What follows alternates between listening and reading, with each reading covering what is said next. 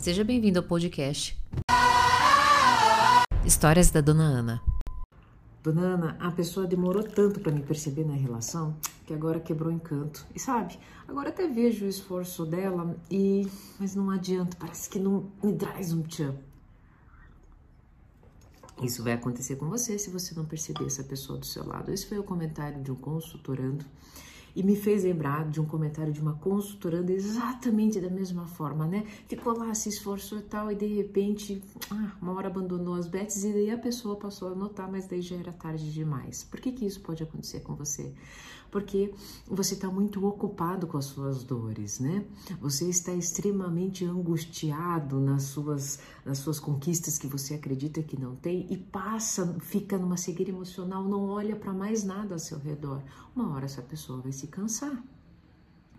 Você tira sarro, né? Acredita que já conquistou a pessoa, então você tira sarro se a pessoa é, propõe um joguinho sensual, né? Vai lá, compra esses brinquedos agora que existem para estimular a relação, maravilhosos, inclusive, e você, tipo, ai meu Deus, jura mesmo, a gente não tem mais idade, sério mesmo, né?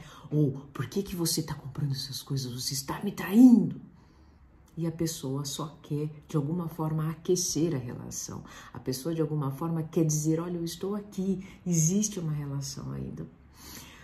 Quando você resolver as suas mazelas, né, que acredite, elas não irão se resolver, porque o que a sua realidade é o que você sente, né, sua realidade externa é a sua realidade interna, essa pessoa pode ter ido embora. Ou, pior, ela pode estar aí, apenas de corpo presente, mas já pensando, meticulando, é, é, fazendo uma estratégia para a melhor oportunidade e ir embora. E eu sei que no fundo, no fundo, no fundo, isso vai mexer muito com você, porque ou em algum nível você depende emocionalmente daquela pessoa, ou em algum nível você depende dessas suas emoções, né, de angústia que você ficou ali paralisado, alimentando, alimentando, ou seja, num corpo de dor. Aí quando o seu corpo de amor, né, vem com tudo porque você de alguma forma não queria mais aquela situação, aquele corpo de dor, você olha para o seu parceiro e ele não estará lá. O meu convite hoje é que você, independente do que está acontecendo com você, entenda a sua realidade externa, reflexo da sua realidade interna. Eu te convido para olhar para essa realidade interna com carinho e transbordar esse carinho para as pessoas que estão ao seu redor.